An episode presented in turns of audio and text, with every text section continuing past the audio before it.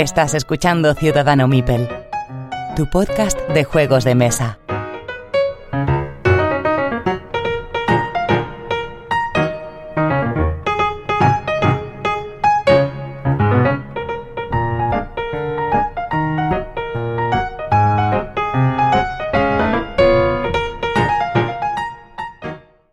Todos y bienvenidos al episodio número 63 de Ciudadano Mipel, episodio ya veraniego. Y Roberto, ¿estás por ahí? Aquí estoy, aquí estoy contigo, ¿no? Los dos. Mano a mano. Mano, mano. Porque Pedro, Pedro se ha ido a, a la playa, se ha ido de vacaciones, ya está en los palacios de verano y nos ha dejado aquí solos. en- pues para los próximos nos quedan creo que un par de episodios más. Así que estaremos aquí juntos haciendo estos dos episodios y bueno, a ver si logramos engañar a alguien más o mano a mano. Muy bien. Bien, pues si queréis empezamos con los comentarios. Vamos para allá del episodio número 62 en el que Nano se pasó para, por aquí, Nano de Funatic Channel, a hablar de los juegos de Queen Games. Y el primero que tenemos es a Manuel Serrano, que nos dice que es un, sido un programa muy, un programa muy ameno, aunque hablamos de tantos juegos que si no los conoces acabas como si te hubiese pasado una pisonadora encima, es cierto. Pero bueno, en el minutero tenéis todos los títulos. Y si los conoces, el repaso está superfluo que no aportó mucho. Cierto es también. A lo mejor, y ya vamos a cambiar esto, cada vez que hablemos de juegos vamos a hablar de menos y vamos a profundizar más. Que dice que al final lo que más que, que, son, bueno, que se queda con las curiosidades y anécdotas de la charla y que mm, meter menos juegos y hablar de ellos de manera cariñosa, pues que le daría otro enfoque y que quizás mejor. Y es cierto que, que es así. Y que es muy molesto el sonido del ratón. Eso ya lo hemos solucionado, Manuel. Porque ya le hemos dado a Roberto, que tenía un, un micrófono de diafragma grande que cogía mucho sonido ambiental. Le hemos dado ya el pack de supervivencia de podcaster de nivel 2 y ya, ya va a poder darle al clic de ratón sin que se escuche. Así que una cosa, logro, logro marcado. Tres programas y ya tienes el, el pack. Juan de Evox, que le, le, le manda una flor a Pedro y le dice que menuda turra al chaval de 7 años hablando de probabilidad de juegos de piratas. Pues la verdad es que sí, Pedro a veces se enroca ahí. Que nada, que dice que, que le ha recordado a esos adultos que le, se ponen a decirle a los niños cómo tienen que subir peldaño peldaño del tobogán o cómo tienen que montar en bici.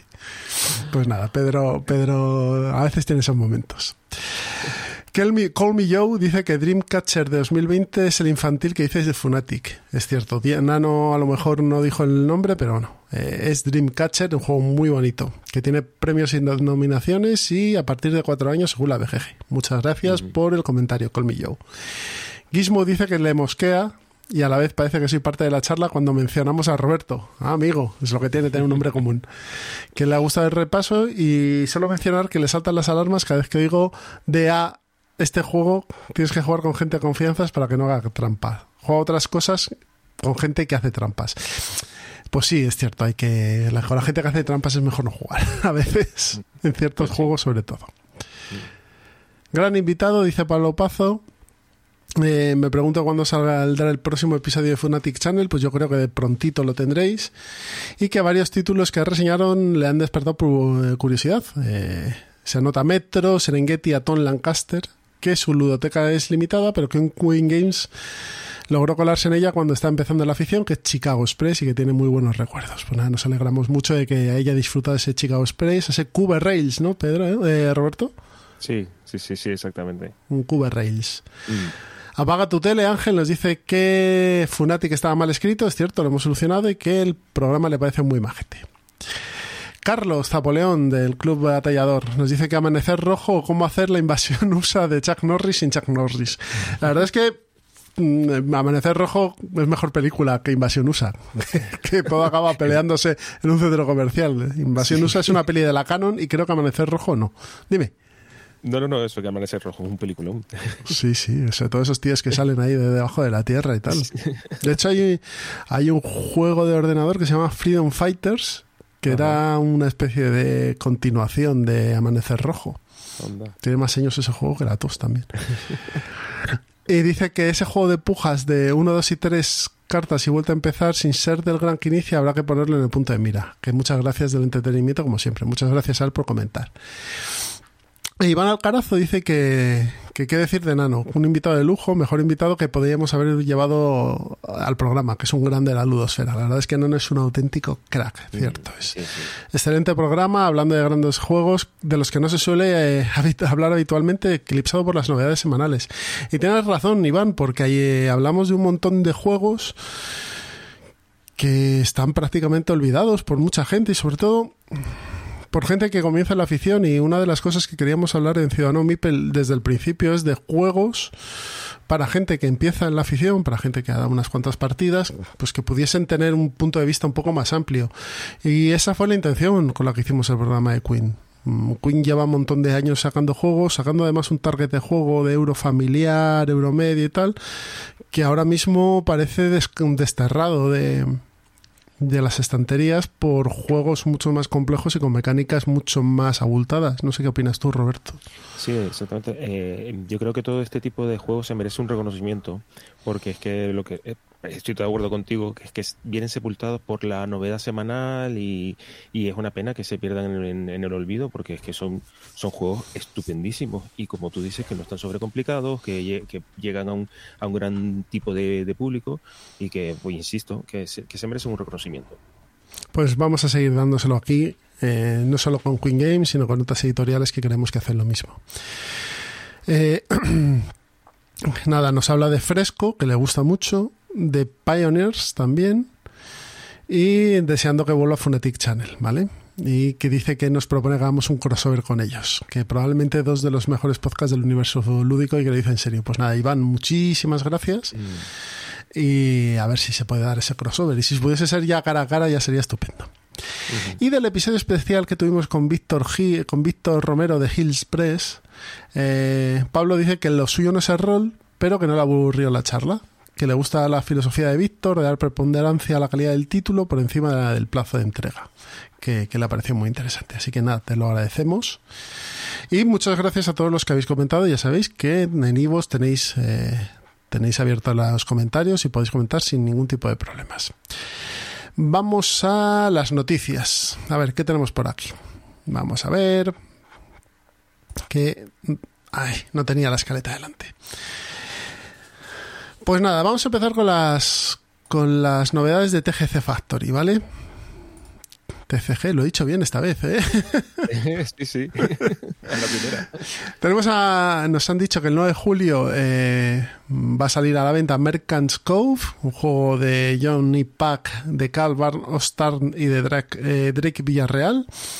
Y nada, es un euro eh, en que te lleva un viaje de fantasía por cinco reinos. Un juego de mecánicas asimétricas de 1 a 4 jugadores y 5 con alguna expansión, porque llega con bastantes expansiones, según he estado viendo, ¿vale? Por otro lado, eh, el día 30, a finales de mes, el día 30 de, de junio, llegarán dos títulos pequeñitos. Llegarán Shoten Toten 2, es la segunda parte del juego de, de Inicia, de cartas, que a lo mejor hablamos luego de él. Y Dungeon Drop. Dungeon Drop es un, es un Dungeon Crawler que se hace con, con cubitos de colores. Así que bueno, dos juegos de corte familiar, tanto Shoten Toten como Dungeon Drop. Shoten Totem para solo para dos jugadores Dungeon Drop de 1 a 4. Así que bueno, esto es las novedades de TCG Factory. ¿Qué más tenemos por aquí? Dune House of Secrets de Portal Games para Essen. Otro juego de Dune, como se nota que está la peli a punto de salir. Qué fuerte. ¿eh? Porque llevamos The Gales for Nine, el Dune, que era la reedición del Dune Sí, antiguo de los años 80, antiguo, el de la sí. caja pequeña y tal. La verdad es que esa edición estuvo muy bien. Sí. Salió muy bien de precio, por 40 euros y está bastante bien. Juego de. Te diría, de 6 jugadores. O de, de 4 a 6 tendría que ser. Juego de mecánicas un poco más antiguas, pero bastante, bastante chulo. Hablan de los abuelos en un programa suyo, así que si os interesa un poco más, pues bueno, le, le echéis una escuchada. Pero luego, ahora ha salido en español justo esta semana Dune Imperium, que es un deck building sobre Dune. Y va a salir este Dune House of Secrets, pues para ese. Así que nada, vamos a tener al que le guste el universo de Frank Herbert, está, está bien abastecido. Insondable o infumable, como están llamando por ahí algunos. Eh, de Fantasy Flight Games, la reimplementación del clásico Galáctica de Cory Konietzka. A mí es que Galáctica no me gusta. Habla tú. Ya. No, yo no, yo no lo he jugado, ¿eh? No lo he jugado. Me gustaba la serie Galáctica, pero no he jugado, no he jugado este juego al, al Pues- al. Juego de roles ocultos mezclado con misiones que hay que hacer. El de Galáctica tenía un poco más de sentido porque estabas en el espacio, ibas en la Galáctica e ibas, mm, bueno, solventando problemas mientras los Cylon te atacaban. Aquí es lo mismo, pero con un barco y primigenios. Y primigenios y profundos. Cultistas, ¿no? Supongo habrá cultistas. Sí. Pero yo creo que son más profundos ¿eh? que ocultistas, fíjate. Ah, vale. Porque hay híbridos y tal. Pues droga dura para fans de Lovecraft y ya está. O sea, ah, sí, 80 euros, ¿eh? Que- buen precio, económico. It's a Wonderful Kingdom de Trangis Games, lo ha confirmado. Eh, trae el It's a Wonderful World para dos personas, para dos jugadores. Un poquito como el Seven Wonders Duel y Seven Wonders, el la misma filosofía. Pinta bien, la verdad. Este, It's- eh, ¿Tú has jugado a It's a Wonderful World? No, no he tenido la oportunidad aún. Pues está bastante bien, ¿eh? Y, y fu- y funciona mejor a dos jugadores que el, que el Seven Wonders grande. Y a mí me parece que está curioso. Y el Kingdom este, pues a lo mejor me... pues si no jugarlo, sí que voy a hacer lo posible por probarlo. Me parece que es una buena alternativa. Trangis también trae Parks, el juego este de los paseos por los parques eh, norteamericanos. Y bueno, eh, es un juego de una estética muy bonita. La verdad es que se ha hablado poco de él porque salió hace ya un, pues por lo menos un par de años. Y estaba en inglés y tal, y bueno, pues ya sabes que si sale en inglés, aunque tenga un poco de repercusión, luego no tiene Sí. tanta. Pero bueno, yo creo que es un buen, un buen juego familiar, sobre todo con una estética, lo que te digo, que entra mucho por los ojos. Sí, la estética es muy bonita. Y caja de villanos de Marvel Champions, La Sombra del Titán Loco, pues aquí tenemos ya al amigo Thanos y a toda su troupe, con eh, Adam Warlock y yo lo siento mucho, la Capitana Marvel 2, eh, Mónica Rambeau como héroes... eh, como eres de la caja, los que vienen en la caja. Que aquí eh, Mónica Rambo tiene otro nombre, no me acuerdo cómo se llama. Esta chica se llamó Fotón y ahora tiene otro nombre, no me acuerdo cómo es. Streamer o algo así. Pero vamos. Yo, siendo fan de este. de este juego, esta caja me la voy a saltar. Pero teniendo a Thanos, ¿te la vas a saltar? Sí, pero Thanos a mí se me parece un, un triste. Yo, a mí me molan otros villanos más que Thanos. La verdad, lo que pasa ¿No es te que yo creo que to- todo el mundo está con Thanos porque ha salido las pelis y demás, pero a mí Mm. me gustan otros. El día que saques la Pero- caja del Doctor Muerte estoy ahí el primero. Pero Thanos no es una de mis debilidades, la verdad. El rollo maltusiano de Thanos no te... Ah, ya, es un triste, hombre. no te- Me asusta la porra. bueno, pues yo creo que no tenemos ninguna noticia más por ahí, ¿no? No. ¿no?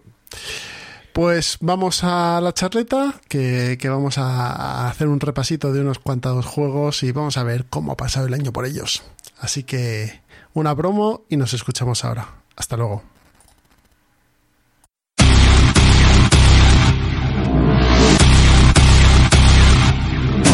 Hola, si os gusta leer, escuchad Furiosa por los libros. Por ahí ando recomendando novelas, intentando no destripar demasiado. Seguid el sonido de mi voz. Sed testigos. El límite lo pone el lector. Madre mía, la mandíbula te cae al suelo. Voy a ponerme de pie para hablar, ¿eh? Hay unos diálogos.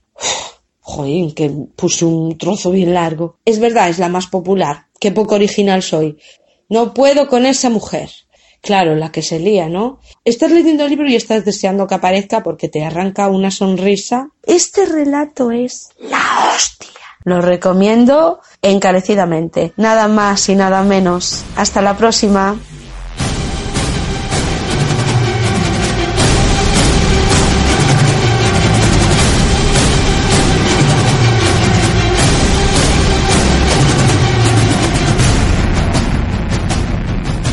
Ya estamos en la charleta y esta vez vamos a hablar de, de una cosa peculiar. ¿eh? Vamos a retomar, eh, Roberto, el programa que hicimos el año pasado con uno de los pro- últimos programas, si no el último con Miguel, de los últimos. Que hablamos del juego Maracaibo y hablamos del qué fue de. En ese qué, qué fue de fue un poco un dedo chupado al aire, porque cogimos juegos del 2017 y vimos en canales en- de YouTube y demás cuánto se había hablado de ellos y luego cuánto se jugaba, pero sin, sin cifras. Pero este año no. Este año hemos, gracias a David que- a Rivas, que nos estuvo contando su, su rating de postureo, que llaman él, que aquí llamaremos el Arribas Rating, eh, vamos a hacer un, vamos a hacerlo de manera más matemática, más matemática. A ver, estos datos quiero que, porque sé cómo sois y vais a decir, es que esto no está, ta, ta, ta". Vamos a ver.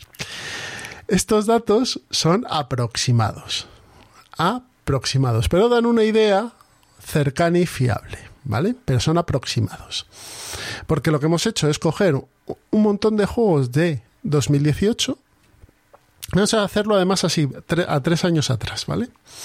Hemos cogido un montón de juegos de 2018, de no de los top de la BGG, pero sí que de los que estaban altos, o de los que, bueno, est- están actualmente altos. Y hemos cogido en las estadísticas de BGG las partidas que hay globales y lo hemos dividido entre las copias que hay supuestamente en la BGG. Hemos cogido datos BGG, ¿vale? Entonces hemos hecho una división y esa división nos ha dado un número. Un ratio bueno es un número de un 2, ¿vale? Cada copia tiene dos partidas. Bueno, está bien, ¿no? Habrá gente que haya jugado 20 y a lo mejor hay gente que lo tiene guardado en un armario. Pero todo lo que no sea un 2 es un ratio pobre. Y aquí vamos a tener juegos que no tienen ni un 1. Ya. Y juegos que diréis, ¿cómo puede ser posible que? Pues es. Así que lo que hemos hecho es nada, hemos hecho este ratio, hemos cogido unos cuantos juegos, en total casi 20, pero bueno, a lo mejor algunos nos los vamos a saltar porque son demasiados. Y vamos a hablar de juegos que salieron en 2018, algunos de ellos con bastante buzz, con bastante ruido, y vamos a ver la realidad de los números fríos y quizá imprecisos de la BGG. Pues si quieres empiezo yo, Roberto. Wargame, segunda edición. Es cierto que esta es la segunda edición de Otto Wargame, una renovación. Estamos hablando de Aníbal. Aníbal, que se editó aquí por Masqueoka, que tiene un ratio de un 0,48. Es decir, que se ha jugado la mitad de lo que se ha comprado. En la BGG tenemos 3.479 copias y se han debido jugar las 1.600 que tenemos por aquí. 1660, ¿Tú te acuerdas de que este juego se habló bastante? Sí, se habló bastante. Además, que el juego. mm, yo, yo lo tengo, ¿eh? O sea, ¿Sí? yo. ¿Lo has sí, yo lo- sí, lo he jugado una vez. lo he Pues jugado es- una vez. superas la media ya. Y, y la verdad que me dejó muy buenas sensaciones, pero es lo que nos pasa a todos, que luego queremos jugar a, a más cosas y se queda y se queda ahí, inmerecidamente, porque la verdad que la vez que lo jugué me, me resultó, vamos, muy interesante. Eh, el juego de Mark Simonich, como tú decías, es una, una reimplementación del, Del antiguo 96. Aníbal. Del 1996. Eh, y el juego aquí también, además, generó mucho buzz porque, claro, eh, la, la, la, la edición que sacó Phalanx, a la que se apuntó más que Oca para la edición en español, pues se veía como sobreproducida según algunas, algunas opiniones. Eh, ¿Por qué? Porque traía minis. Claro, el juego original eh, no, creo que traía standees, si no me equivoco, o bueno, cartón. No, no me hagáis mucho caso. El caso es que al margen de si se juega con figuras o no se juega con figuras, la, la producción está muy bien. Eh, yo lo juego, yo personalmente lo juego con, o lo jugué con, con fichas de, de cartón y se juega de maravilla. El juego es un es un card driven game, un card driven game y, y nada, con mucha con mucha tensión y que vas con el culete apretado ahí. Hombre, como tiene que ser. Sí, sí, sí, como buen car- card driven, game y, y nada, muy, muy divertido y, y con ganas de, de- de seguir jugándolo y de, de explorarlo, la verdad. Muy bien. Muy bien, yo no lo he probado, he probado otros CDGs, pero este no. Este además se comentaba que las miniaturas por detrás tenían los valores del general y que no se veían bien. Sí, claro, es que si no los pintabas, yo por ejemplo con rotulador negro lo que hice fue Marcarlas, y, y marcarlas simplemente para que se para que se vieran. Pero vamos, problemas del primer mundo, ¿vale? Porque son cosas que, que tampoco eran tan tan importantes y además que como como comento daban la opción de jugarlo con los con los cartoncitos, así que Claro. genial. Pues este es el primer el primer juego, Aníbal, con 0.48. Segundo juego que tenemos aquí del año 2018, segunda parte de 1, Manhattan Project 2, eh, minutos para la medianoche con un 0.63. Con 1170 copias, no, 1800 copias y 1170 partidas. De este hemos hablado nosotros aquí. A ver. A ver. Me parece pocas copias, la verdad. ¿eh? Porque este creo que sale en Kickstarter. Me parecen pocas, pero bueno. El juego como tal está bien, es un euro. De hecho, luego voy a hablar de un euro que está bien y tiene un problema también parecido de Kickstarter. La producción, este juego está en español por Arrakis Games. La producción del juego es estupenda. Tokens gordos, tal. Pero lo que mucha gente le atribuía de interacción a nosotros en las partidas que dimos, no nos lo pareció. De hecho, se nos alargó un poquito. Que un euro tenga un ratio tan bajo es posible, porque son muchos. Sí. Y este haya pasado por debajo o cualquier cosa. A ver, yo a mí yo le eché tres partidas y no, no me no, no me convenció. No me convenció.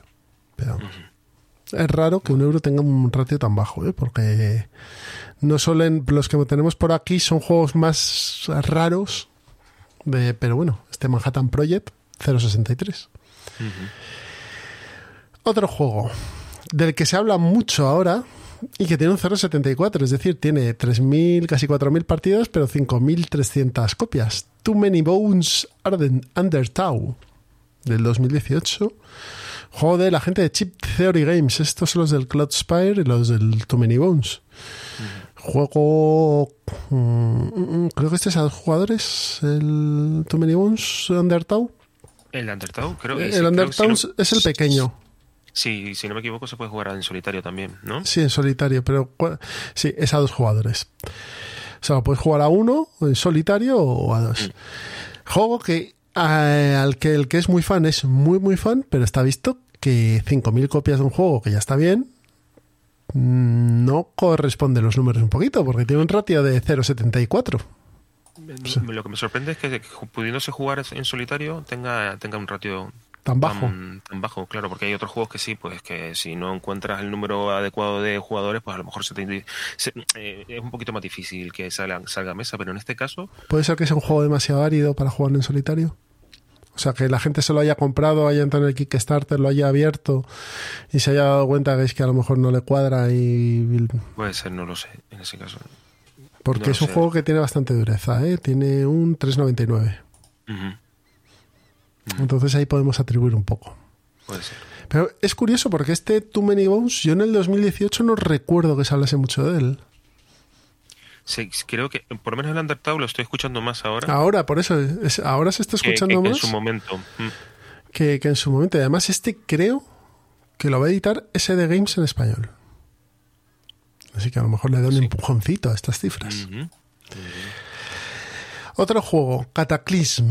Cataclysm era un juego, es, no era, es, es un juego de GMT sobre la Segunda Guerra Mundial, pero era más un juego temático, era un wargame a nivel estratégico, pero muy alto nivel. Que cuando salió la había bastante afición, entre, bastante expectativas entre los wargameros, pero luego se desinfló enormemente. Sí, bueno, yo, yo no lo he jugado. Recuerdo haber escuchado a los abuelos y su experiencia con el Cataclysm que decían que por lo menos ellos no le encontraron mucho ese picorcito. Pues yo, aparte de, de Edu y a Juan Luis, que, que estuve hablando de ello, de- con él de ello, con ellos de él, mejor dicho, escuché a varios eh, del club y decían lo mismo, que mm, no terminaba de, de encajar, que no terminaba de cuadrar. Y de hecho, es un juego que creo que GMT no sacó la segunda edición, para resolver problemas y está en un 0.75, o sea que, que no ha terminado de, de arrancar como Dios manda. Vamos para adelante. Eh, Min- Mind, Class, Mind Class Games, Cerebria, con un 0.88. Casi un 1. Casi un 1, Mm. pero no llega.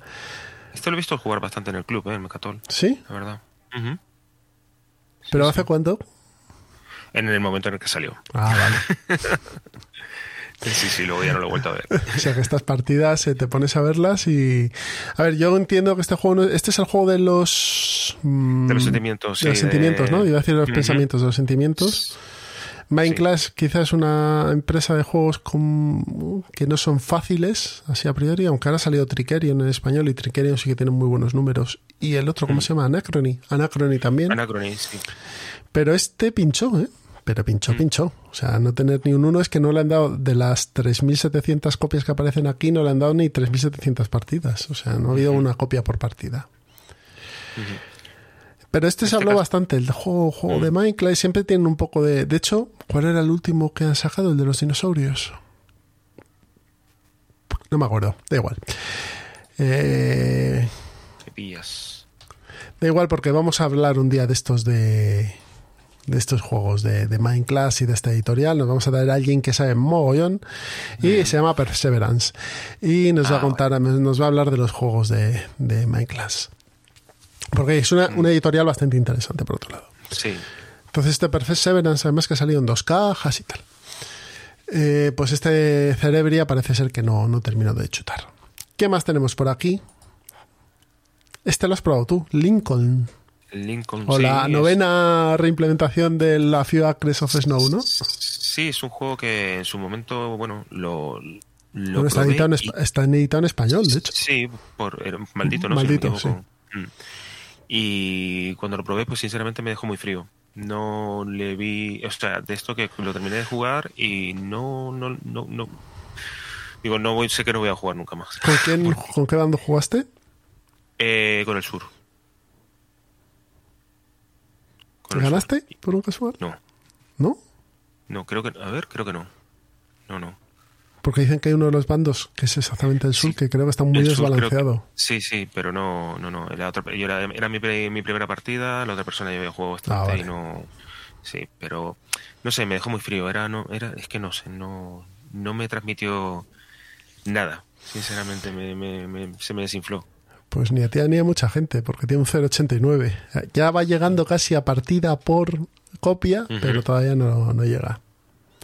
Sí, sí, sí. La verdad es que este juego sí que se habló un montón de él en esa época, en 2018, mucho, mucho. Hombre, es que siendo de Wallace y tal. ah, Pero al, al parecer no estaba bien rematado porque el surista podía ganar con mucha más facilidad que el, que el unionista.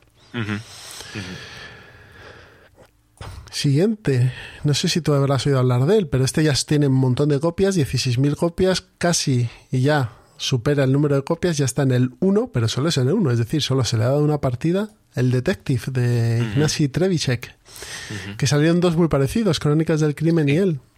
Yo tengo Crónicas del Crimen, yo puedo hablar de ese, pero de Detective no. ¿Tú has hablado, jugado de Detective? No, no lo he jugado, no he jugado a ninguno de los dos. La verdad que, bueno, este tipo de juegos no me suele llamar mucho, la ¿No? verdad. Pero en solitario se juegan de miedo. Sí, ¿lo juegas tú en solitario? Yo lo juego en solitario. Yo además me compré de Crónicas del Crimen la expansión de Noir, de cine negro. Entonces es la que juego, porque me gusta más que la otra, la verdad. Qué bueno. y, y en solitario pues, vas a hacer un puzzle, vamos, es un juego de deducción, entonces en solitario puedes jugarlo perfectamente. Es como el Sherlock Claro. Holmes, este detective asesor, Sí, que puedes sí. jugarlo en solitario. Pues este es igual. Y este, este detective sí que tuvo bastante movimiento. Mm, Sí que se habló mucho de él. De hecho, bueno, tiene un 1, o sea que sí que se ha jugado, pero no del todo. Lo que pasa es que se mueven unas cifras muy grandes, ¿vale? Pero al parecer era un poco... Yo creo que este juego es el típico que le das una partida mm, y si no te termina de enganchar muchísimo, no le, no le das más cuerda. Estos juegos, de hecho, a mí me pasó con el, con el Crónicas. Yo jugué la primera partida en unas eh, Les, me gustó mucho, mucho, mucho, mucho, y me lo compré allí, además. Y jugué una segunda ya y bueno, vale, el- la temática, bueno, estaba bien, ¿vale? Y vi que habían sacado la expansión de Noir. Y dije, uy, me la compré. Y ya, Sí, más tu, más tu rollo. Ujú. ya, ya con eso me he jugado pues tres o cuatro de, de- con Noir. Y te haces alguna, es prácticamente es el mismo juego, pero bueno, cambian los personajes, haces alguna cosita diferente y tal. Y sí que me mola más que, que el otro que es en Londres y tal. Pero bueno, eh, supongo que este también tiene un apoyo de una aplicación, así que no se ha jugado tanto como se creía. Siguiente es Western Legends, que este sí que se habló mogollón de él. Sí, Western Legends solo tiene un ratio de 1,20, es decir, de una partida y un poquito más de las 11.000 copias y tiene 13.000 partidas. Sí, pero bueno, pero no, te- o sea, teniendo en cuenta que también he recibido palos en el sentido de que, porque decían que si era una especie de sandbox, eh, que si era muy temático, que si tal, se- y, y luego la gente cuando lo jugaba decía, pues, pues no es para tanto, o sea que he recibido ciertos palos en ese sentido y me sorprende la cantidad de partidas que tiene, sinceramente. Hombre, es que tiene muchas copias, ¿eh? Es- tú fíjate, todos los que tienen muchas copias Sí, eh, suelen tener bastantes partidas simplemente porque aunque lo juegues una vez cuando lo compras, ya son, si lo han comprado 15.000, pues como poco son 15.000 partidas. sí, sí, pero en el, el- el ratio, o sea, uno con 19, no, no, no sé, no me esperaba que fuera un ratio tan, Tan bajo. No, no, no, me, resulta alto. Sí, sí, para los palos que, que, que, que he leído y, y he escuchado por ahí. La verdad que, no sé. A ver, yo, yo creo que este, yo tenía la otra impresión, Roberto. Yo creía que este juego iba a tener, iba a petarlo. Sí, O sea, es un juego que salió, que hablaron del oeste, que es un euro temático. Ojo, Sí, pero- que es un juego temático, pero con mecánicas euro, que es muy sandbox, que puedes hacer todo lo que te dé la gana. Para empezar, es imposible que un sandbox sea, que un juego de mesa sea sandbox, es imposible por, por, por propio concepto de juego, y menos un euro. y menos un euro. Mm, Pero precisamente por eso era. pero era- bueno, y tal, y hay gente que le mola mucho el tema del oeste y... Y yo es cierto que, que la gente que tengo más cercana, que es muy temática, le dieron palos hasta en el, hasta en el paladar. Mm. Pero otras personas estaban muy a gusto con, con este Western Legends. Yo creía que iba a tener, pues por lo menos dos partidas por copia. Mm, Ya. Además, ahora lo editaron en hace un año, creo. Sí. Lo editó maldito Ah, con todas sus expansiones en español. sí. Pero ni por esas ha subido. ¿Qué más tenemos por aquí? Pues, oh, este, este, en este me quiero centrar yo. Arkham Horror tercera edición. 1,32. 10.000 copias, 13.000 partidas. A ver, porque a ti te Me gusta parecen mucho muchas. Este sí que me parecen muchas partidas. A, a mí te no gusta mucho la, la, la segunda edición, ¿no? Te- A mí me gusta la segunda edición. Y me gusta Eldritch. De hecho, yo tu- tuve todo de los dos y vendí todo lo de Eldritch porque el mismo juego. Digo, bueno, si voy a gastar tiempo a lo tonto de mi vida, por lo menos lo gasto con el que me gusta más, que es el Arkham. Con- asumiendo que Arkham Horror segunda edición tiene mogollón de problemas como juego, ¿vale? Sí. Mogollón. Pero bueno, oye, Mm. una cosa te gusta, pues te gusta. Este no me gustó nada. Le jugué, jugué tres partidas, una a cuatro jugadores y dos en solitario. Y no, es que no me pareció total y absolutamente plano. Plano ¿Qué echaste en plano. falta? ¿Qué fue lo que echaste en falta con respecto a la eh, segunda? que fuese que fuese Eldritch Horror o que fuese o que fuese segunda edición. Es decir, a ver, eh, a mí el segunda edición me gusta porque vas, yo por lo menos siento que vas ahí por las calles de Arkham, en las cartas de tematización y tal. Yo entiendo que para otras personas eso ni les va ni les viene y les parece un rollo. Vale, perfecto. Eldritch, quizá el rollo de ir viajando por el mundo así a lo loco, bueno, pero sí que me gusta más. Claro, es que es Cory Konietzka y el tío sabe afinar juegos. Me gusta más todo el rollo de las misiones, ¿vale? Que para derrotar a un primigenio tengas que cumplir ciertos requisitos y tal. Que ves cómo va avanzando la perdición, eh, vais- vas agotándote tú más, etcétera, ¿vale? Este me pareció un pandemic. O sea, mm, me pareció que vas- se va llenando todo de fichas, tienes que ir limpiándolas y al final no haces nada más que a lo mejor te puedes tirar cinco turnos en una localización quitando fichas, porque van saliendo y tú las vas quitando mientras otros hacen otras cosas. Entonces me pareció aburrido, plano, sin ningún tipo de temática, te da igual lo que esté pasando, A lo mejor en el otro lado del tablero se están apareciendo toda clase de bichos, pero tú da igual, estás quitando fichas allí. Entonces, bueno, pues eso es lo que te digo. O sea, además tuve la oportunidad de jugarlo en solitario, que dices, bueno, puedes doblegar un poquito más, hacer unas tácticas más diferentes, ver qué hacer, y jugarlo con más gente, y en ambos casos es que no me llamó na- nada la atención. Ujú. Dije, mira, pues para, para esto me quedo el Arkham Horror segunda edición, que tiene sus errores, que tiene sus, sus mierdas, Sí. pero que me parece que sí que tienes un propósito más claro. Aunque te vayan apareciendo portales y la gente diga, bueno, es que te van apareciendo portales también. Sí, pero bueno, puedes hacer más cosas. Pero es que en este no me, no, no me llamó nada la atención. Y debe estar funcionando porque llevan mogollón de expansiones también. Pero bueno. Yo la verdad es que tenía mucha ilusión y muchas esperanzas en este Arkham tercera en que fuese un juego eh, más moderno. Y sí, tiene mecánicas más modernas, pero no van a ningún lado. Mm. ¿Qué más tenemos por aquí? Pues mira, si quieres saltamos unos cuantos y nos vamos a Australia. También vamos con Chulu. No sé si lo has probado este. No. no, este tiene un que- ratio un poco mejor, unos 63 ya, 5.400 copias, 8.000 partidas. Mm, La segunda parte de Estudio en Esmeralda, para empezar. Sí. ¿Mm? Un euro con tema chuluideo. A mí no me mató. Yo sé que a Miguel le gusta mucho. De hecho, se lo compró. Nosotros probamos el proto, además. Ujú. Una, una demo. Nos hicieron una demo y nos lo, nos lo enseñaron. Y bueno, a mí no me terminó de convencer. Este es semi-cooperativo, ¿no? O sea, tenéis que Sí. poneros de acuerdo hasta cierto punto para no perder todo. Tienes que colaborar con los otros, pero intentar ganar tú. Pero mm, mm, mm, no. A lo mejor a ti te gustaría. ¿A mí? ¿Sí? ¿Tú crees? Yo creo que sí. Sí, Ah, pues porque tiene mucha interacción con los otros y con los propios bichos. El sistema de combate Vale. a mí no me termina de gustar, pero bueno. Y la producción está bien, y, o sea, el juego está bien hecho, ¿vale? Hay cosas, pues ya sabes, Wallace, pues tiene momentos en los que mm, patina, porque como no tiene editores, pues por lo menos no tenía. A lo mejor ahora sí tiene, pero el Rocketman este no sé. ¿Lo has probado tú? No, no, no, no. Pero bueno, yo he oído cosas buenas y malas, así que Mm, sí. Mm, Wallace, ya sabéis, se puede esperar uno cualquier cosa de él. Yo no me lo compraría, lo volvería a jugar, sí. No me Ujú. mata, pero bueno, me parece que, que no está mal hecho el este Australia. Vale, no le dirías que no una partida. No, no, no, no, no. No, y la partida que jugué me, me- me resultó agradable, pero mm, ya está. Uno que tú has probado. Wugong. Gugong, sí, lo probé en su momento cuando salió, cuando recibieron el Kickstarter. Este ya está en un 80, ya está ahí tocando.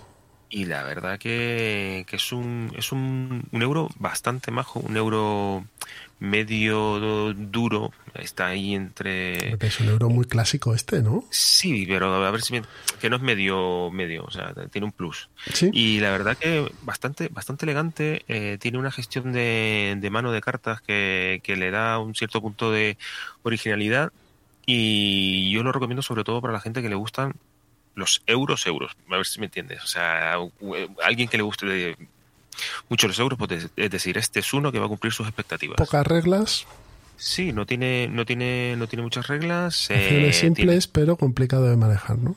sí, tienes que irte posicionando muy bien en el tablero eh, y luego la, la producción, bueno, era espectacular. la ¿Cuál verdad. tienes tú? ¿La caja esta de antes? No, no, yo no, yo no la, yo no la tengo. eh, pero fue la, la, la caja, la, bueno, esta edición como deluxe que sacaron en el Kickstarter en su momento. Ah, yo tengo, yo La- tengo la coleccionista, ¿eh? Ah, sí. Y tengo un problema con esa caja, además, ¿Por? que es de antes. Que no puedo Ah, tocarla. Ah, sí.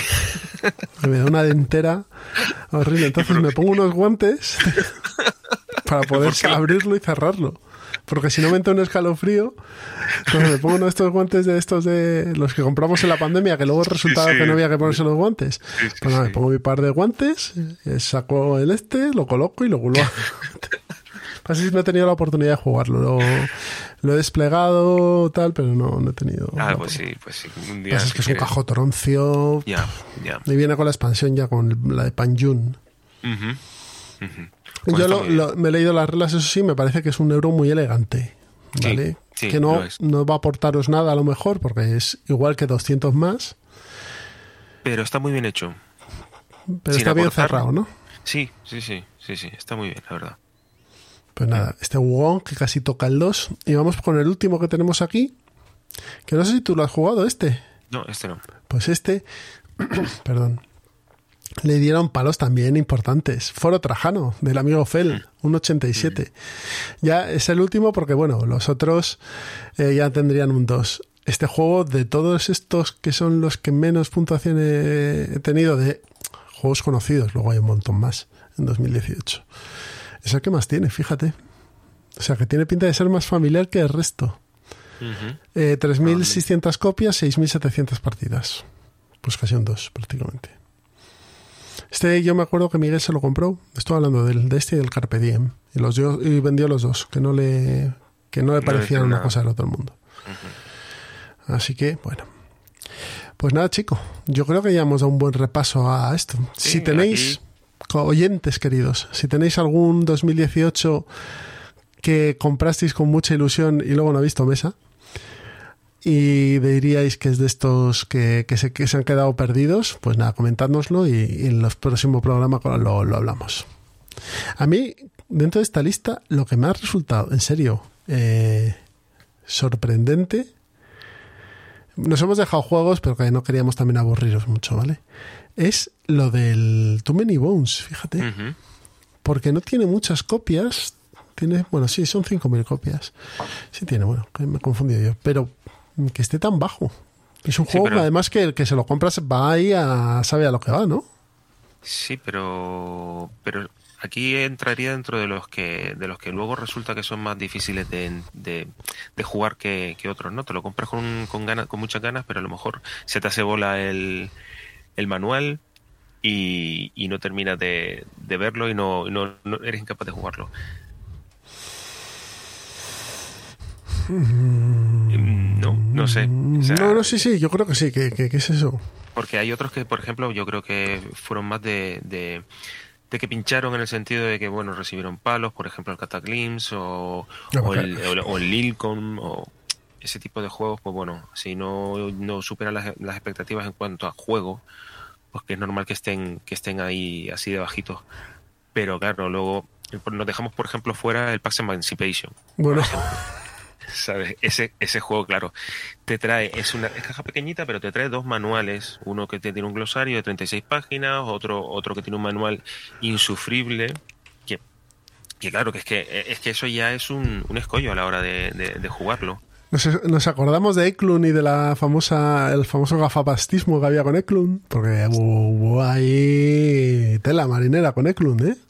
Sí, hay que. De hecho, nosotros le dedicamos un programa a Eklund. O sea, lo, lo que pasa ahora con los 18XX pasaba antes con Eklund. anda, no me. no- Yo, yo les veo clarísimo. Dentro de unos años no se va a hablar ni Dios de los 18XX. No. Pues como, ¿qué, juego- ¿De qué juegos de Eklund se hablan ahora? No, bueno, a ver, sí, ahora también. Bueno, se habla más de Eklund que de los juegos. Ya, bueno. Pero Sí, bueno, de- eh, se siguen siguen manteniéndose mm, pues el, el PAX Renaissance y el PAX... eh, para mí, ahora que ha salido en español y están Sí, todos... no- ese- sí, bueno, ese no es enteramente de, de Eklund. Claro. Ese- Los que son suyos, pura pa- pata negra. Esto, los bios, los bios insoportables de las fichas de parchís de la abuela y los dos paxes, que el, que el Porfiriana está bien. Que yo, yo empiezo a dudar que sea suyo. Y, y el Renaissance, que a mí no me gusta, pero tampoco voy a decir que sea un coñazo. Pero este Anticipation, no, no, no, joder, con un ambientado súper temático ahí y tal. sí, Catacracker. ¿Qué, Ya. ¿Qué ratio tiene? nada, bajísimo. 0.65. 973 partidas de 1.485 copias. No, no ha jugado nadie esto. Pero yo insisto, eh, lo del el, el manual eh, seguramente tiro para atrás a mucha, a mucha gente, porque es bastante más denso, que ya decir, que otros manuales de, de Eklund. De hecho, en la BGG hay un, un señor, el, el usuario Pelexoy, que ha hecho un... ha reconstruido el, el manual, ¿no? Y lo ha titulado Pax Emancipation Human Friendly. ¿Vale? Está en español. Está en español y te resume todo el juego en 11, en 11, en 11 páginas, glosario incluido y, y variantes. Así que a ver si, si así subimos el ratio. Que no, hombre, que no. Que, no. que esto eh, que era una coña marinera, en serio. Que, que, y luego el Pax Vikings, el Pax Transhumanistic y su madre. Que no, hombre, que no. que, que yo creo que este hombre nos timó una vez y ya nos deberemos dejar de que este hombre nos time más. Que no. Yo, a mí, con el que único que no me ha timado es con el Pax Vikings. Todos los demás los tengo. Joder, tú también. Roberto, estás en todas. Estás en los Tú 18 también. XX. Estás en Eklund. Madre amor hermoso. Madre amor hermoso. No, no, no vamos a hacer carrera de ti. Vas a comprar el Shia y vas a jugarlo 100 veces para que se te quite todo esto de encima. Bueno, pues nada. Nos vamos a la mesa de pruebas. Hasta ahora.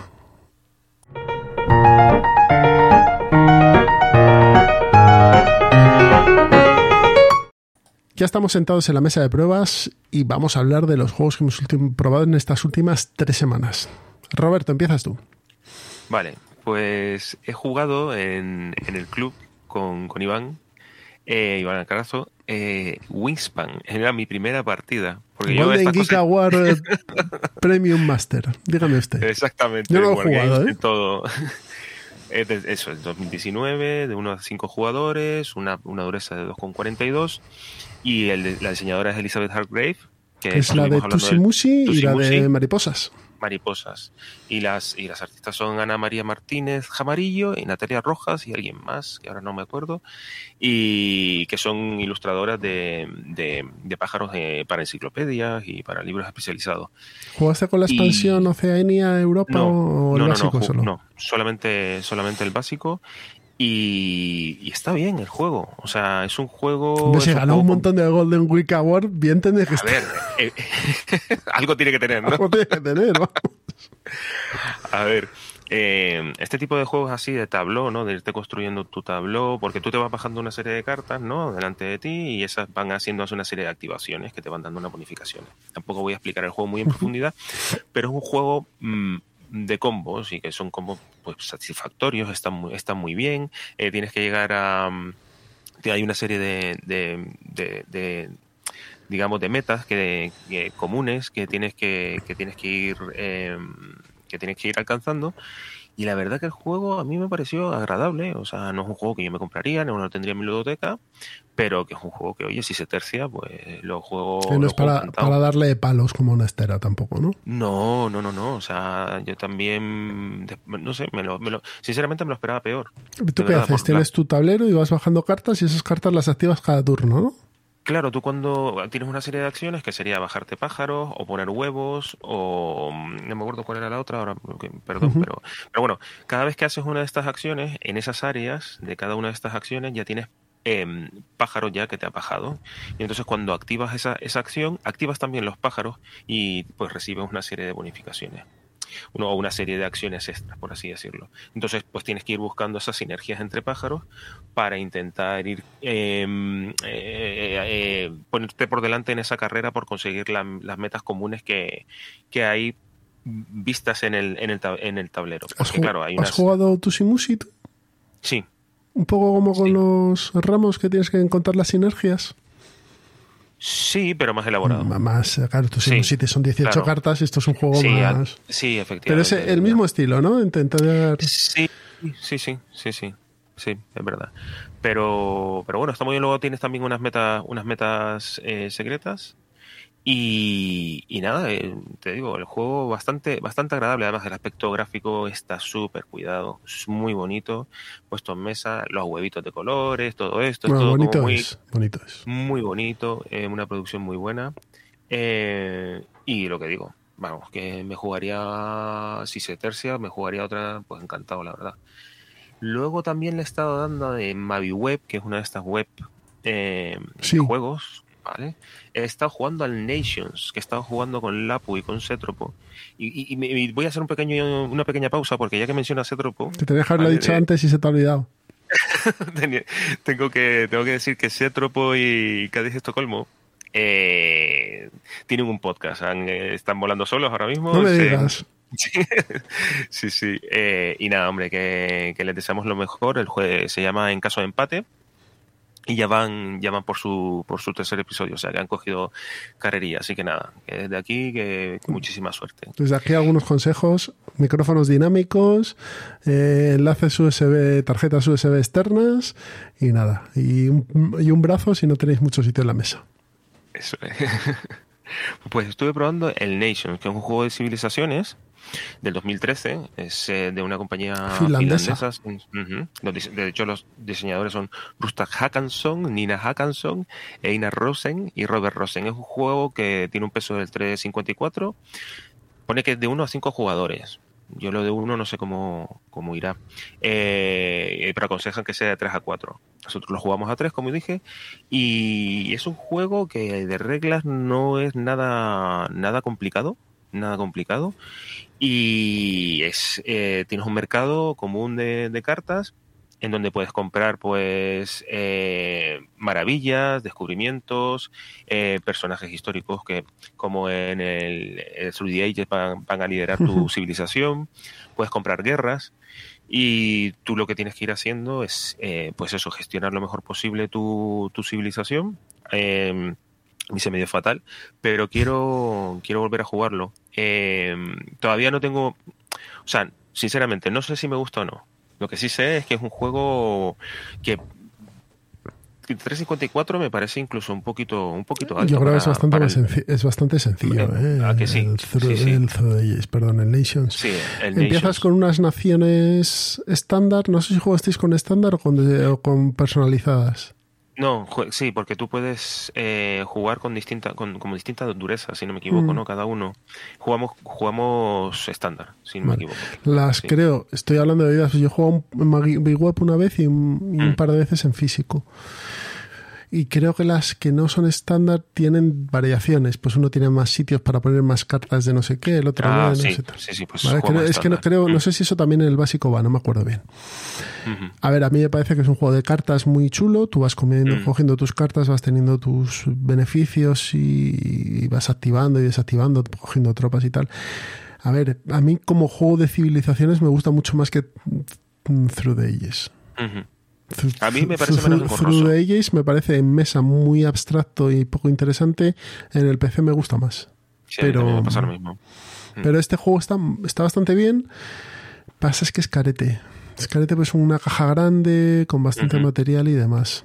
Y en Web está muy bien, muy bien implementado. Sí, para probarlo, la verdad que mm. está muy bien implementado, se entiende todo muy bien. Eh, y es un juego en donde, bueno, como todos los juegos de civilizaciones, tienes que tener un ojo en tus contrincantes para ver qué es lo que están haciendo, qué es lo que te pueden hacer y cómo les puedes fastidiar.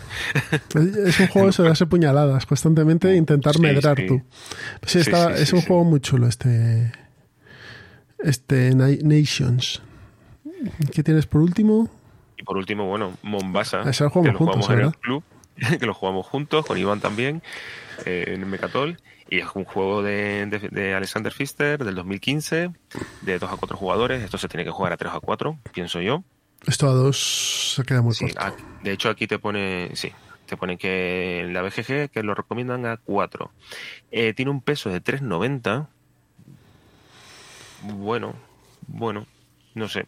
No es muy complicado. Eh, o sea, las mecánicas no son muy complicadas. No es muy complicado. Y es un juego que trata sobre la conquista colonial de, de África, en donde va a haber una serie, de, una serie de compañías, cuatro compañías, y los jugadores van a, intentar eh, pues ser los mayores accionistas de cada una de las compañías y hacer que estas compañías crezcan en el mapa y, y, te reporten el máximo de, el máximo de beneficios. Eh, lo jugamos con la expansión de, los, libros, la mini expansión. Hace, el, track de los libros más interesante. Más interesante para puntuar.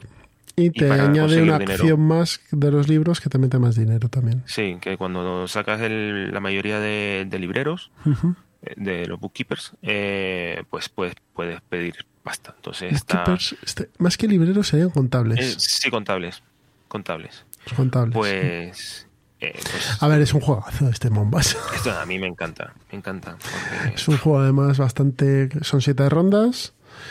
Eh, activas cartas Mm. Compras, activas con peones, dependiendo del número de jugadores, tienes dos o tres peones. Y a correr. Además y, que y a correr, que- además. Además a correr. Sí, sí, a correr, literalmente. Tiene, tiene esa, esa gestión de, de tres mazos o cuatro O mazos cinco. o cinco, en donde tienes que saber dónde colocas las cartas para saber cuándo las vas a recuperar. Y es un rompecabezas muy chulo. muy chulo. Esa, esa mecánica yo creo que este cabrito la cogió de Rococo, que tiene la misma. Ah, pues, ¿Tú lo has sí. jugado? Sí, sí, sí. Que tú tienes sí, tus cartas de la- ayudantes y vas usándolas y tal. No, no, había, no había caído, pero Yo, cuando, yo jugué primero a Mombasa y después a Rococo. Y cuando jugué a Rococo dije, ¿este de qué año es? Si este es anterior al... al- este cabrón ha cogido esta técnica y la ha fusilado aquí. Y es muy parecida. O sea, tú en. Mombasa tienes tus cartas y con tus cartas haces cosas o usas varias cartas para hacer una cosa. Pero Mm. bueno, a mí de Fister, sin haber probado el Great Western Trail, que es un debe gordo en mi, en mi haber, es el que más me gusta. A mí también. A mí Great Western Trail me gusta, me parece que que está muy bien, pero es que el que me, me da picorcito es este. Sea, este Mm. es que este, eh, este es que son muchas cosas que tienes que hacer, pero está todo bastante bien medido. O sea, Mm. no sé, a, mí, a mí me gusta mucho Mombasa. Yo creo que es uno de estos juegos que a los que como mínimo le tienes que echar una partida al año. sí, sí. Muy bien. Y eso, eso, eso ha sido lo mío. Oye, pues muy buen menú, joder. Muy, muy buen menú. A ver, déjame un minuto, porque yo. Lo mío es un poco más light, pero también interesante. Empiezo con Calico, del año 2020, de Kevin Rush, de Beth Sobel a los pinceles, y de Flout eh, Games, que esto sale por Kickstarter y va a salir en español por Maldito Games. Esto lo juega con 13, un abrazo desde aquí a 13.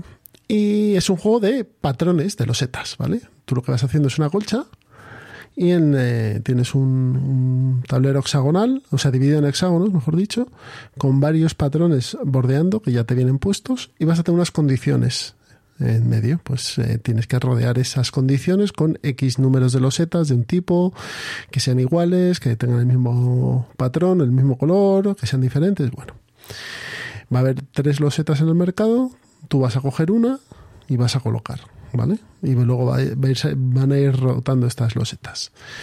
Cuando tengas un... Aparte de estas losetas tienes unos colores, unas fichas de colores, que cuando juntes varias losetas del mismo color, pues las vas a poder colocar. Y tienes unos gatos. Y los gatos se colocan dependiendo del patrón eh, y dependiendo del número y de la condición que tengan, pues a lo mejor en el patrón de circulitos y de florecitas, si el gato, eh, si haces un patrón de tres de estos seguidos, pues el gato se coloca ahí. Y esos son puntos que te van dando, ¿no? Y el juego consiste en esto. eh, terminas el, llenas el tablerito de los hexágonos, intentas hacerle los patrones, intentas puntuar por el de la mejor manera posible y ya está, y se termina la partida. Es un- joder, ¿Cuánto tardó la partida? 20 minutos creo que tardamos en jugarla. Ujú. O sea, fuimos ¿A qué se- rápido, ¿eh? ¿Y qué sensaciones a qué se te parece? A mí no se me parece a Patchwork, porque Patchwork quizá es otra cosa, ¿vale? A mí me recuerda mucho a Azul, Vale. pero más con un pelín más de, de dureza. Eh, Es, tiene mucha variación, pero tienes varias fichas de condición, los gatos tienes bastantes gatos diferentes, está muy bien hecho, o sea, los materiales son cojonudos, pero con paciencia y a lo mejor con práctica, pues un familiar, ¿vale? Quizá es lo que te digo, tiene un pelín más, porque llega un momento en el que tienes que cuadrar bien las fichas, qué coges, qué no coges, cómo minimizas. Pérdidas. Pero sí, a mí me recuerda más a Azul que a, que a Patchwork. También en Azul hay más competición, en este no hay tanta, ¿vale? O sea, no, en Azul sí que es muy importante llevarte bien las losetas en el momento y dejarle al otro las malas para que se coma negativos y tal. Aquí eso no lo tienes. Pero sí que tiene más complejidad el patrón. O sea, es más complejo eh, espacialmente, ¿vale? Colocar las entiendo. cosas bien. Pero es un juego muy, muy chulo. Va a salir a muy buen precio, no llega a los 30 euros. Anda, muy bien. Y cartoncillo gordo y tal. Así que, bueno, pues este cálico a mí me gustó. A mí, además, los juegos de los Z como me gustan bastante, pues yo soy fan, soy público objetivo de esto. Los gatos me dan bastante igual, pero, pero los- roseta. las losetas me gustan. Siguiente. Del año 2017, Path, Path of Light and Shadow. De Travis eh, R. Chance, de Jonathan Gilmore y de Nick Little. Y con Beth Sobel también a los pinceles. Este es de Indie Boards and Games, Indie, Boards and Cards, perdón, y de Stronghold también, que andan por ahí. Y que va a salir en español por Devir a final de año. A ver, es un juego de conquistas con motor de cartas. Es un deck building, ¿vale? Y es un deck building en el que tú vas a tener un mazo básico y vas a ir compra vas a ir adquiriendo cartas dependiendo del, del terreno donde estés. Y esas cartas las vas a poder ir potenciando, ¿vale? De las acciones gastas, pues las, eh, las cartas tienen un valor de martillos y de espadas, martillos para construir, espadas para combatir y vas a ir gastando estos valores de espadas y de, y de martillos para poder upgradear, subir de nivel las cartas. Pero todas las cartas que tienes básicas no tienen las mismas cartas correspondientes en niveles altos. O sea que si no eres de los primeros, te quedas sin ellas. Luego hay unas cartas de una especie de elfos eh, que las puedes también subir de nivel y te dan unas cartas especiales secretas, que cada una tiene un efecto diferente. Y nada, el juego consiste en que tú vas a una región y, derrotas a una especie de fortalezas que hay, que es la defensa de la región, y la conquistas. Cada tres turnos tienes una ronda de puntuación y lo que te conviene es pues tener cuantas más regiones bajo tu control mejor y cuantas más regiones iguales también porque te suman un montón de puntos, ¿vale? Es un juego, yo hice una puntuación penosa, o sea, no me, no me entró, ¿vale? El juego mmm, también tiene un tablero de construcción en el que tú vas a ir subiendo varias, son como varios clanes y vas a ir subiendo como la influencia de, en ellos o vas subiendo un track y vas gastando cartas para subir ese track, ¿vale? Y ese track te da unos beneficios. Y luego esto de Light and Shadow es porque tú puedes matar cartas para subir en el track de maldad, eh, de corrupción o de oscuridad y coger cartas para subir en el, en el track de bondad, ¿no? O de misericordia. Y cuando llegues al tope de uno o de otro, pues eh, te van a ir dando puntos. También vas a tener unas cartas que son unos aliados, ¿vale? Esos aliados los vas a conseguir cuando llegues, seas el primero que lleve un requisito. Eh, ¿Me ha gustado? Sí. ¿Volvería a jugar? Sí. Pues me quedó la espinita clavada de que juegue bastante mal y me gustaría volverlo a probar. ¿Me lo compraría? No. ¿Por cuánto sale este? 80 euros. Aparte, aparte, aparte. No porque no me, no me, o sea, le vi cosas que no me gustaban. Eh, las conquistas, aparte de las cartas que uses para conquistar, tiras dados, con lo cual si tienes una mala tirada de dados de inicio, ya vas jodido. Ya vas jodido, ¿vale?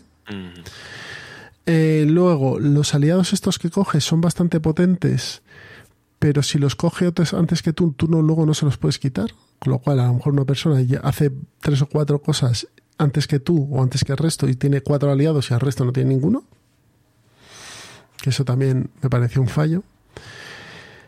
Y luego en el resto no dejas en un deck building con alguna mecánica, con la mecánica esta de la luz y de la oscuridad, que tampoco tiene tanto peso, excepto en algunas cartas y demás, y que a mí no me pareció tan diferencial. Y comparándolo como lo comparaba mientras jugaba con eh, los tiranos del, del Underdark, que manda cojones, pero bueno. The Tyrants of the Underdark eh, quizá Tyrants of the Underdark es menos juego en el sentido de complejidad y demás, pero sí que es más divertido. Es más honrado, por lo menos. Es simplemente un deck building de mayorías. Tú tienes las cartas, las quemas para sumar los puntos al final de la partida. ¿Tú has jugado, no? No, no, no, no. Pues tú tienes cartas, eh, pues es la mecánica del deck building. Hay un mercado, tú lo vas comprando, taca, taca, taca, taca, taca y, las cartas, cuando se termina la partida, pues se puntúan por puntos de victoria, ¿vale? dependiendo de las localizaciones que tengas, etcétera, etcétera, etcétera. Y las cartas. Entonces tú tienes cartas que tienen a lo mejor un valor de, de 2, 6. ¿Por qué tiene ese valor? Porque si están en tu mano o, son cartas que tienes en uso, tiene el valor de 2, pero si las has sacrificado, tiene un valor de 6. Es un poco lo que pasaba con el Valle de los Reyes, que tenías que entumbar las cartas, meterlas en la tumba. Sí, sí. sí, Pues eso.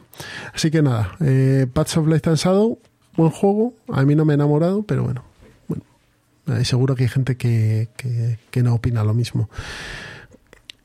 Me parece un juego arriesgado para Devir, pero bueno. Pero si, si lo sacan, pues será porque lo han visto. Y me voy con el último, que es este- de la sesión esta doble que tuve, el Path of Light and Shadow, y, y este, que este sí que me gustó.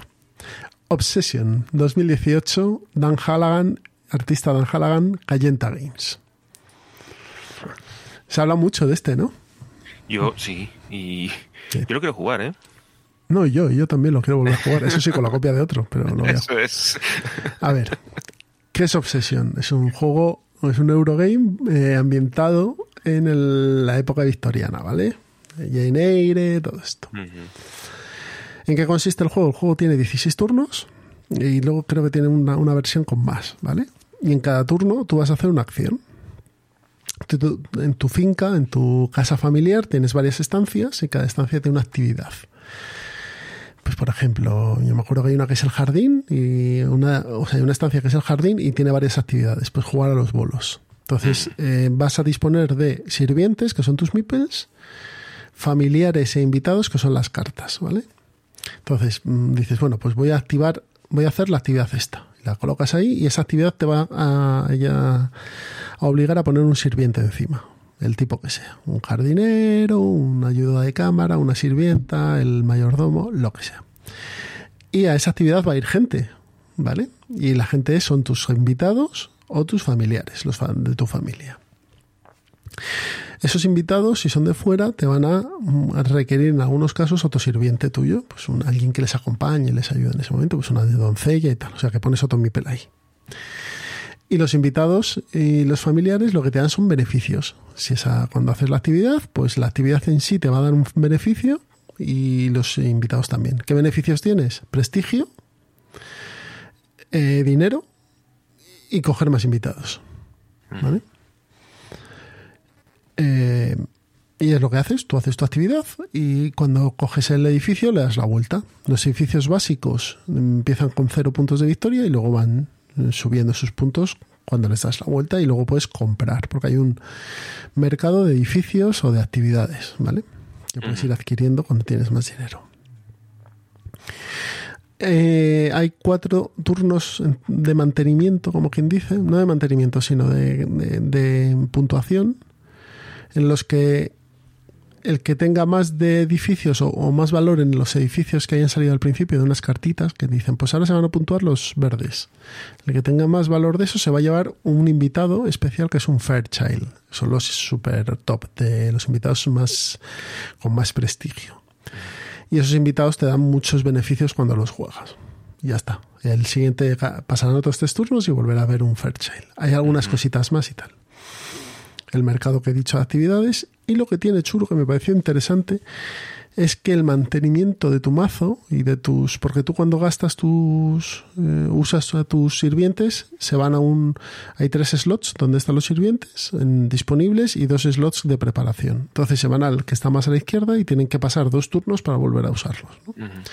Pero hay un momento en el que tú puedes decir que pasas de ese turno y haces una fase de- de- no de mantenimiento, sino de, de renovación, ¿no? De, de actualización de tu mazo.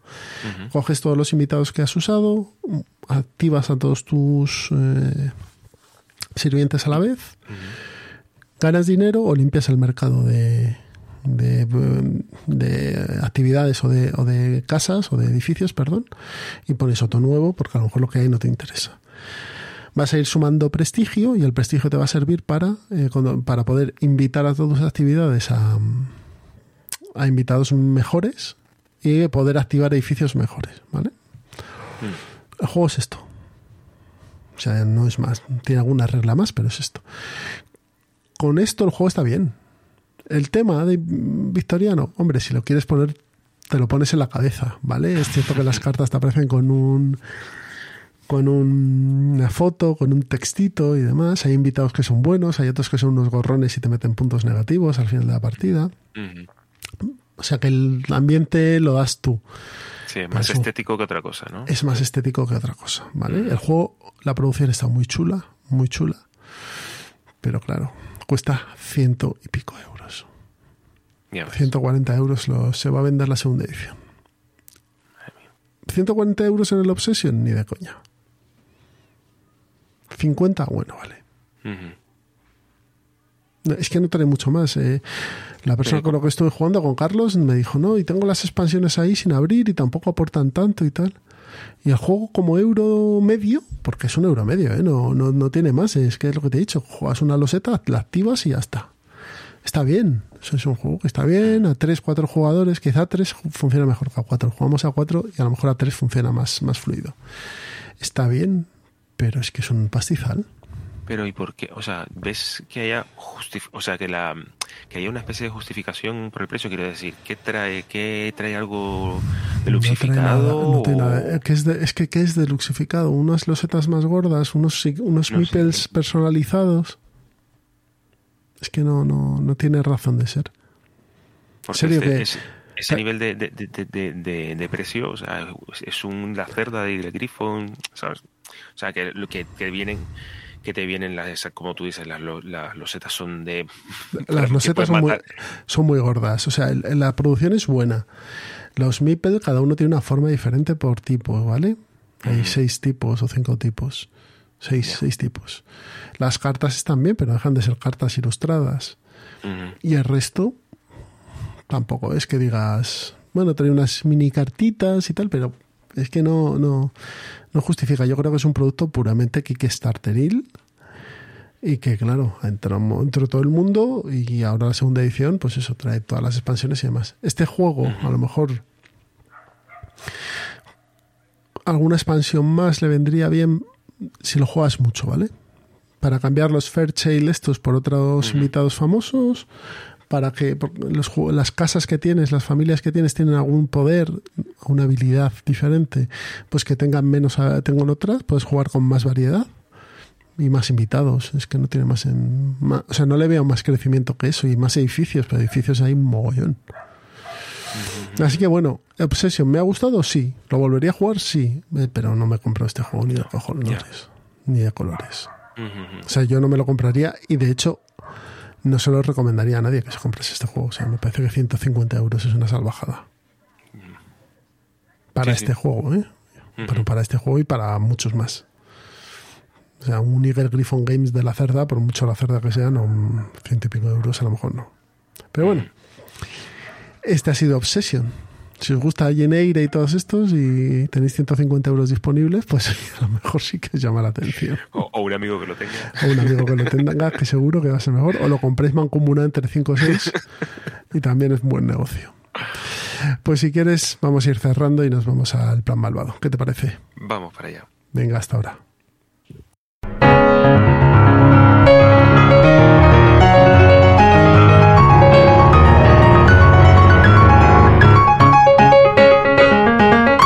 Se acaba Ciudadano Mipel, no sin antes pasar por el plan malvado. Ya sabéis, la sección donde hablamos de juegos que compartimos con nuestros hijos o nuestra familia para, bueno, introducirles en la afición o compartir con ellos la afición. Así que, Roberto, te toca a ti. Vale, pues yo recomiendo para jugar en pareja eh, el Fungi. No sé si lo conoces. Mm. No, Jesús. ese es de setas, ¿no? Es de Z, sí, que el nombre original es Morels, el de 2002 originalmente, y es un juego en el que, bueno, hay un... Lo que tienes que ir haciendo es recoger setas por el, por el bosque, ¿de acuerdo? Esa- ese es el leitmotiv del O, juego. o vamos a setas o vamos a roles, ¿no? en este caso, En este caso, setas. en este caso a setas. Y, y nada, antes de- destacaba que el juego de Wispan es un juego muy agradable en todos los sentidos, de jugar y estéticamente hablando. Y este es lo mismo. Es un juego con unas ilustraciones preciosas, con... Es que el arte es, es delicioso, eh, es muy agradable jugar también en, en el mismo sentido que, que el Wispan. ¿Y qué vamos a qué vamos a hacer? Bueno, se va a desplegar ante, ante nosotros un bosque, que no deja de ser otra cosa que un mercado de cartas, eh, en donde pues al más puro estilo de otro otro juego de, que tiene este tipo de mercados la primera carta que tienes eh, delante por así decirlo eh, literalmente a tus pies porque hay una carta que representa tus pies se ven unas botitas para indicar cuál es la carta que puedes coger gratuita eh, la primera la vas a poder coger de manera gratuita, la que está a tus pies, como decía, y la siguiente ya vas a tener que ir pa- pagando una, eh, una en este caso es una moneda, pero aquí son palitos, ¿no? Estos palitos que usan las personas que van a buscar setas para, para, para intentar quitar la maleza y, y descubrir las setas. Eh, ¿De qué va esto? Pues va de hacerte tus sets de, de, de setas y cocinarlas. Ah, Nosotros vamos, comérselas. sí.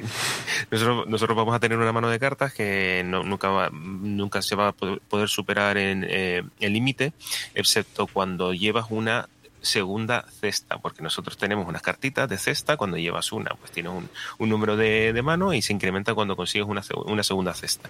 ¿Qué otro tipo de carta vamos a tener aparte de las setas, las, la- las, las setas y las cestas? También vamos a tener las, las sartenes donde vamos a freír todo esto. Te tienes que hacer con una sartén para poder freír.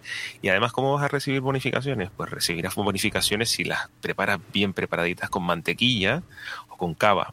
Pues también vamos a tener disponibles esta, estas cartas. Te digo, es un, es un juego que está muy bien, es un juego en donde eh, vas viendo lo que quiere el otro, lo que tal, o sea, eh, no sé, es muy sencillito, de, te puedes encontrar un, un resumen de, de reglas en la BGG. Eh, ¿Esto está en español? esto mm, creo que, bueno, yo tengo una, yo tengo la versión de, de Speedworks, eh, que viene en alemán y en inglés. Seguramente habrá, no es independiente, es, eh, quiero decir, es, Es independiente del idioma y te puedes encontrar un- una traducción de las reglas en la, en la BGG, si no me equivoco. El juego, como digo, es para dos jugadores, 30 minutitos. Eh, no he dicho que el diseñador es Berend Povis y tiene un peso, según la BGG, de 1,74. O sea que ya veis, es, es muy... Hay muy una, hay una versión de Pegasus, ¿vale? Sí, sí, sí. De Pegasus en inglés y en, en- en alemán. Esa es la que tengo yo. Sí. Y, y nada, tiene el, el- el juego original, el Morels, eh, tiene un 7 en la, en la BGG. Yo le pondría un poquito más. Un siete y medio. Porque creo que cumple muy bien su función, la verdad. A Que es un me- juego de estos que puedes jugar en, en el tren, ¿no? Como quien dice. de- hombre, tiene un, tiene un despliegue un poquito un poquito grande, ¿eh? Necesitas un poquito, sí, necesitas un mesa. poco de espacio. Pero Sí, bueno, sí, en un, camping después de comer Sí, sí, sí, sí, ideal. en un camping. Nada, nada, pues. Pues eso. Eh, fungi, de verdad. Muy, Esto ha sido muy bien. Sí, sí. Esto ha sido Fungi. Bien, pues vamos a ver. Yo me voy un poquito más para atrás, ¿vale? Año 1999. Reiner Nicia, Schotentoten. 7,3 en la BGG, 1,73 de peso. Juego para dos jugadores. A ver, vamos a llevar a unos clanes escoceses que se van a pelear por unas fronteras, ¿no? Vamos a tener nueve fronteras, nueve piedrecitas, nueve tokens. Yo he jugado la versión de TCG, que creo que es una versión chula. La- Este juego, claro, del 99 te- te tiene que tener versiones para aburrir. Y lo que vamos a hacer son eh, palos, ¿vale? Palos y jugadas de cartas, un poquito como en el póker. Vamos a tener escalera, vamos a tener color, vamos a tener trío, etcétera. Entonces vamos a tener unas cartas en nuestra mano, seis, y vamos a ir jugándolo, jugando en cada piedra, poniendo un número, pa, pa, pa, pa, y, el- y nuestro oponente igual, pa, pa. y cuando lleguemos a tener tres y tres en cada lado, vamos a comparar quién se lleva la piedra. Entonces, si yo tengo escalera de color y él tiene trío, pues he ganado yo y me llevo la piedra. ¿Vale? Eh, este es el juego sencillo, el básico que he jugado yo, porque como lo juego con el chaval y, y todavía no hemos podido probar lo que trae también, que son las tácticas. Que son tienes otro mazo en el que hay unas cartas de tácticas que cambian las reglas un poco. Pues por ejemplo tienes uno que hace que te que quites una carta del contrario. O hace otro que te coges la carta y te la pones tú. O otro que en vez de tres tengas que jugar cuatro cartas. Entonces todo esto le va dando un, un grado de puteillo máximo. ¿Qué pasa? Que las tácticas solo puedes jugar, o puedes jugar una carta más de las que haya jugado tu, tu oponente. Entonces, si tu oponente no jugado tácticas tú so- y has jugado tú una, tienes que esperar a que él la juegue para volver a jugar tú otra, ¿vale? Y esas tácticas te van a ocupar sitio en la mano también, porque tienes que coger carta de táctica o carta de escocés o carta normal. Ya está. Inicia Soten Toten. No, no tiene más. Este sí que es un juego que puedes jugar en un tren. Eh, no Sí. necesita mucha, mucho despliegue.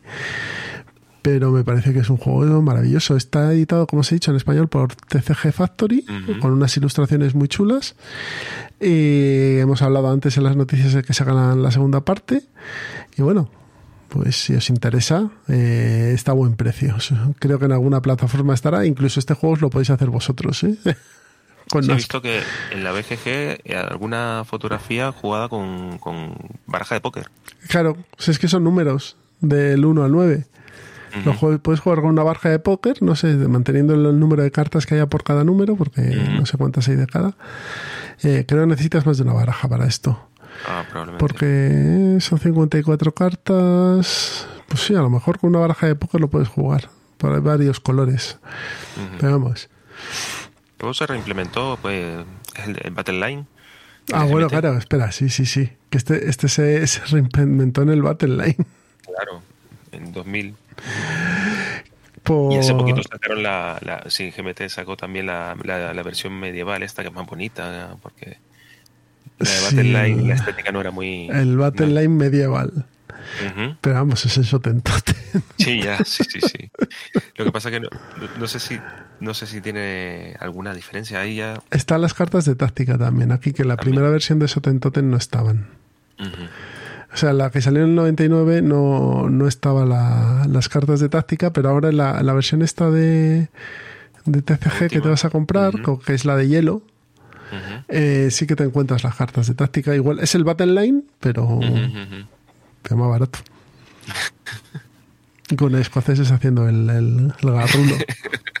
que bueno, que queda que no es mucho más divertido que el otro. Pero vamos, si os gusta más el tema medieval, Battle Line es el mismo juego. Bien, pues nada, esto ha sido Fungi, Shoten Totem o Battle Line o todas sus reimplementaciones. Pues hemos terminado este episodio 63. Nos va a quedar hoy un episodio un poquito más corto. Eh, dame un minuto. Nos queda un episodio más antes del parón de verano y algún especial de, de Ciudadano Mipel Express que tendréis por ahí para mecenas y a lo mejor dejamos libre también. Ya sabéis que los métodos de contacto tenemos la edición de correo que es ciudadano.mipel.gmail.com, nuestra web ciudadanomipel.com, estamos en Instagram como Ciudadano Mipel y en Twitter como arroba Ciudadano Mipel. Podéis mandarnos comentarios a, a iVoox, al correo. Ya sabéis que también está abierta la campaña de mecenazgo en Tipe. Si queréis ser mecenas y apoyar a, Ciudadano Mipel, con un euro o dos euros al mes, entréis en el sorteo por cada programa que hacemos para mecenas de un juego de mesa. Así que nada, os agradecemos mucho vuestra atención, vuestra escucha, vuestro apoyo y nos vemos dentro de tres semanas, ¿no? Exactamente. Hasta la próxima y muchas gracias por escucharnos. Pues nada, hasta la próxima y cuidaos mucho. Hasta luego.